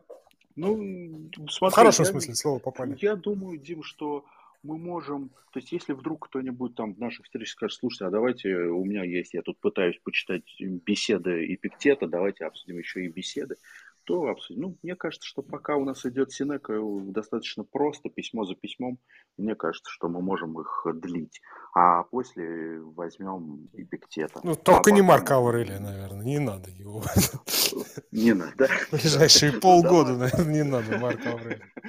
Я думаю, что если мы действительно пойдем по Синеке темпом один, одно или два письма в неделю, то э, ближайший год мы Марка Аврелия точно не будем обсуждать. Ну и плюс к этому я не очень понимаю, пока я не понимаю, как в Клабхаусе обсуждать Марка Аврелия, потому что с моей точки зрения Марка Аврелия нужно практиковать. И мне, лично мне требуются живые участники для того, чтобы было с кем и как это практиковать. Именно поэтому я и приглашаю людей на курс, именно поэтому я беру небольшие группы участников курса, то есть это не какой-то там вау, куча людей, а это ну, 10 примерно человек, с которыми, ну, кто-то дистанционно, да, в силу э, разных городов, а кто-то в Москве и за столом, и вот этой небольшой группы, вне зависимости от расстояния, я работаю. То есть я понимаю, что так Марка Аврелия можно в кавычках прочитать. То есть его проработать. Я понимаю, то есть, ну вот сейчас второй поток близится к финалу, и вот мы в эту среду, например, с ними обсуждали, и они понимают, что похоже мы вот такие легкие вещи из Марка Аврелия взяли, а до глубины там еще плыть и плыть. То есть туда, ну, Марка Аврелия можно... Вот я, например, Синеку читаю несколько лет, да, с 2015 то есть это 7 лет подряд я его читаю, сам для себя. Вот с Марком Аврелием можно делать то же самое. Это книга, которая может стать вашей на всю жизнь. Ну, и Александр, не, не, не надо нам мастер-класс по чтению, там слишком медленно вы читаете. У кого-нибудь побыстрее получится. Да, и по-хорошему, давай так скажем, что если действительно читать Марка Аврелия, то в какой-то момент нужно будет сделать аналогичную письменную медитацию.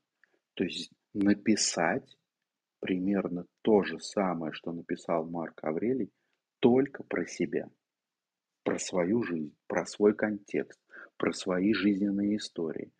То есть это надо будет сделать. Буквально. То есть в какой-то момент, когда вы будете делать письменные медитации, и если Марк Аврелий это ваша книга, то есть вот в моем случае Синека письма это моя книга, вот моя, которая написана для меня – и вот если Марк Аврелий написан для вас, то тогда вам необходимо будет буквально повторить то, что сделал Марк. То есть вот я, например, иногда, да, то есть так или иначе работаю с Синекой. Ну вот, то есть там, я не помню, когда ковид начинался, это когда года два уж назад было, наверное, да, то есть я до аварии я запускал такой странный а-ля марафон, как бы не марафон, 124 дня, а, Синека за 124 дня. Я каждый день выкладывал разбивку писем Синеки на цитаты и то, что я в этих цитатах слышу, какие упражнения вижу, какие у меня мысли возникают по поводу этих цитат. То есть я прям э, ну, занимался линчеванием писем Синеки. То есть я прям хлоп-хлоп-хлоп дробил их на цитаты и показывал, как цитаты связаны между собой, какие письма с какими письмами связаны. Ну, то есть прям занимался вот такой расчлененкой. Но расчлененкой такой добросовестной. То есть я там добавлял вот это упражнение, вот это можно вот так, ну, по-хорошему. А сейчас я, например, делаю Сенеку чуть иначе. То есть я беру и, и рассказываю, что здесь написано. То есть фактически, хочу я того или не хочу, я пробую делать первые шаги на пути, который сделал Синека. Синека взял и написал 124 письма потомкам, нам с вами обращенным. Как бы к Луцилию, но мы все понимаем, что к нам, каждому из нас. И вот я фактически сейчас, спустя ну, 7 лет чтения этой книги, начинаю потихоньку делать черновики того, что сделаю, то есть повторю. После чего я смогу сказать, да, теперь я от себя пошел. А если Марк Аврелий про вас, то есть в вас откликается именно эта книга, то тогда вам в какой-то момент вы осознаете, что вам необходимо повторить путь Марка Аврелия. Повторить вот такую письменную медитацию в виде целой книги. Ну, в смысле, там, там же 12 как бы книг, да, 12 глав. То есть вам надо будет это повторить. Александр, там еще три перевода, между прочим. Ну, То есть вот это деление, деление на тех, кто следует Эпиктету, Сенеке и Марку Аврелию, а есть еще деление среди Марка Аврелистов тоже, там те, кто за Гаврилова, те, кто там за... Третьего я даже фамилию. Роговина, Роговина и Петухова, да. Но да. давайте так, так как мы не читаем на древнегреческом и латинском, то есть Сенека он на латинском писал, Марк Аврелий на древнегреческом, а за Эпиктетом записывали на древнегреческом, то мы с вами, повторяя трюки Синеки, Эпиктета или Марка Аврелия, будем их повторять на русском языке. Поэтому, поэтому сделайте так, как возможно сделать ясно и точно на русском языке. Ну а о поклонниках Марка Аврелия в трех переводах, это, я думаю, что они за редким исключением появляются только потому что я действительно ну, запустил школу стоицизма и сразу те, кто действительно вдруг сталкиваются с Марком Аврелием, я сразу акцентирую внимание, что в силу того, что мы не можем читать на древнегреческом, я не могу читать на древнегреческом, я не знаю этот язык, то я вынужден читать во всех русских переводах, которые только есть. Я нашел три, ну вот, которые можно хоть как-то приобрести. И поэтому чтобы лучше понять, действительно надо читать три. А Гаврилова надо читать с комментарием Яна Унта только потому, что это, ну, по-хорошему, это учебник э, философии а там для людей, которые прочитали там Пильюча, Робертсона, там, я не знаю, кто-то, возможно, даже прочитал Пьера Адо и Полину Гаджикурбанову. Вот если вы это прочитали, то дальше вам точно нужен господин Ян Унт, потому что его комментарии на текст Гаврилова – это хороший учебник по стоицизму. А вообще учебник по философии самый толковый – это комментарии Симплики на Инхеридион Эпиктета. Вот это такой нормальный учебник философии. Как мыслить? Берем две строки и разворачиваем их в 22 страницы. Жесткого мяса и ни слова воды. Вообще не, отсутствует вода. А когда 22 страницы жесткого мяса заканчиваются, Симплики говорит, ну, дальше все остальное ясно, переходим дальше. И что вроде так, стоп, как все ясно? Что ясно? Где продолжение? Все ясно ему. Ну, то есть, и вы все это увидите, и всему этому научитесь. От чего с Сократом? Вот мудрец-мудрец, а ведь э, его трудов никаких не осталось. И как бы ну, ну, по Аристотелю не... и с ним знакомиться или как? Стоп. Сократа мы знаем только по двум источникам. Первый источник это Платон, а второй источник Ксенофонт. И вот, на мой взгляд, ну, давайте так, все, кто проходит школу я всем даю почитать Ксенофонта, потому что он полегче, чем Платон. Ну, потому что Платон все же есть гипотеза, что он закатывал свои мысли. А вот именно о том, насколько крут был Сократ, достаточно Ксенофонта почитать. Ну и давайте будем откровенны. А, отец-основатель школы а, Зенон Китийский, по легенде, когда выбрался и добрался до, после кораблекрушения выжил и добрался до Афин, в книжном-то магазине читал книжечку Ксенофонта о Сократе. То есть она дает представление о том, насколько необычен, нетривиален, достаточно крут был господин Сократ, который мог просто поговорить с человеком и сотворить чудо. То есть, ну, это там какие-то, ну, вы, то есть, будет время. То есть, если у вас есть желание, я вам рекомендую взять Ксенофонта и почитать его сократические все эти истории. Они очень крутые. Ну, а некоторые из них я просто обсуждаю в рамках программы, чтобы было понимание, кто такой Сократ.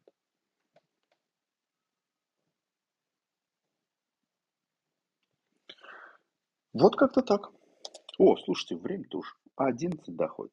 Итак, господа, спасибо вам большое за сегодняшний вечер, за нашу беседу. Встречаемся с вами через неделю. С кем-то из вас встречаемся уже завтра на подготовительной встрече в рамках курса, который стартует в апреле только, да, то есть вдуматься только в апреле, а уже люди идут, идут, идут на курс. Короче, до завтра. Мы там прям учиться уже начнем или мы так, ну, типа, смотри, купите я... вот эту книгу? Ну, смотри, мы обсудим, я покажу, что вам точно нужно, и выдам некоторое домашнее задание, которое вы будете делать весь месяц с тем, чтобы у вас некоторая дополнительная появилась схема или дополнительный взгляд на Марка Аврелия.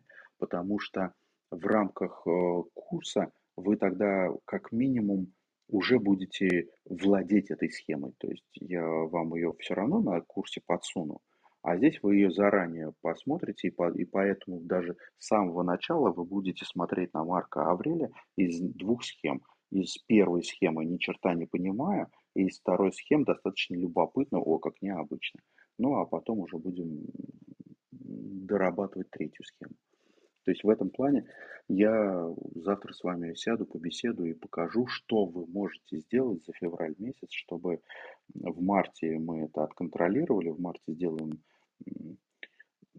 две встречи, хотя у меня там будет выезд сочинский.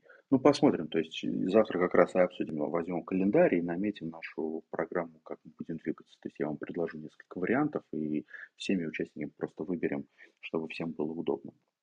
Вот. И, собственно говоря, для всех, чтобы было понятно, то есть э, давайте так, орг момент один. Каждый понедельник вечером встречаемся клубом стоиков. В клуб стоиков я приглашаю тех, кто прошел курс по Марку Аврелию, чтобы мы понимали, что есть некий уровень, глубина, и можно посерьезки заниматься. То есть после курса по Марку Аврелию люди понимают вообще, стоицизм для меня, про меня, или спасибо, я познакомился, было интересно, пойду дальше. И вот для тех, кто не дальше, а глубже, для тех э, клуб стоиков. По средам, собственно говоря, курс по Марку Аврелию. Сейчас э, весь февраль будет завершаться э, второй поток, а в марте перерыв, а в апреле третий поток по средам Марка Аврелия. По пятницам у нас с вами встреча вот здесь в Клабхаусе, она открыта для всех желающих – каждый может подготовить вопрос, прочитать письма и выступить. То есть, смотрите, здесь все свободно, как хотите, что хотите, то и делаете. А, вот на, на прошлой встрече у нас там пришло три ахметовца, которые что могли, то и делали. А, и по субботам, то есть у нас весь январь был, была программа азы стоицизма, я ее доработаю и, скорее всего, либо в конце весны, либо в начале лета запущу второй раз, а, она будет идти по субботам. Пока же по субботам сейчас планируются подготовительные встречи к курсу по Марку Аврелию, ну и отдых. Вот такие вот пока у нас в школе с вами есть активности. Плюс к этому все, кто а, в чатах, там, в различных программах, да, иногда ну, например, не, некоторые члены клуба стоиков собирают встречи свои. То есть они проходят э, с людьми, которые друг с другом знакомы, они собираются там на обед или на ужин и встречаются. Некоторые э, участники уже э, курса по Марку Аврелию, да, собираются вместе и обсуждают. Ну, то есть, смотрите, господа, я запустил вот эту вот школу стоицизма с тем, чтобы вокруг нас начали формироваться активности. Поэтому, если вы эту активность понимаете, что можете двигать, делать, делайте. Это всегда возможность помыслить и научиться поступать добродетельно. Поэтому помимо вот того, что делаю я, есть множество еще, ну или пока не множество, а достаточное количество еще дополнительных активностей. Там, вон, помните, Дима говорил, слушайте, есть, есть чатик один по эпиктету, есть чатик второй по эпиктету. То есть есть э, где подумать, есть где пообсуждать с единомышленниками, встретиться. Поэтому, пожалуйста, пользуйтесь этим возможностями. Если есть ко мне какие-то личные вопросы, то я всегда отвечаю в Инстаграме а, и в Телеграме. Поэтому пишите мне, задавайте вопросы. Я всегда отвечаю, всегда нахожу время. Да, если вдруг я там не ответил, напомните, но чаще, то есть мне иногда там пару-тройку дней подумать, и я пишу или голосовым, или письменно даю ответ. Спасибо, друзья. Встречаемся с вами в следующую пятницу. Обсуждаем следующие два письма, 13 и 14. Всем хорошего вечера. Ну и доброй ночи. Пока. Доброй ночи, спасибо. Спасибо. Доброй ночи. Доброй ночи.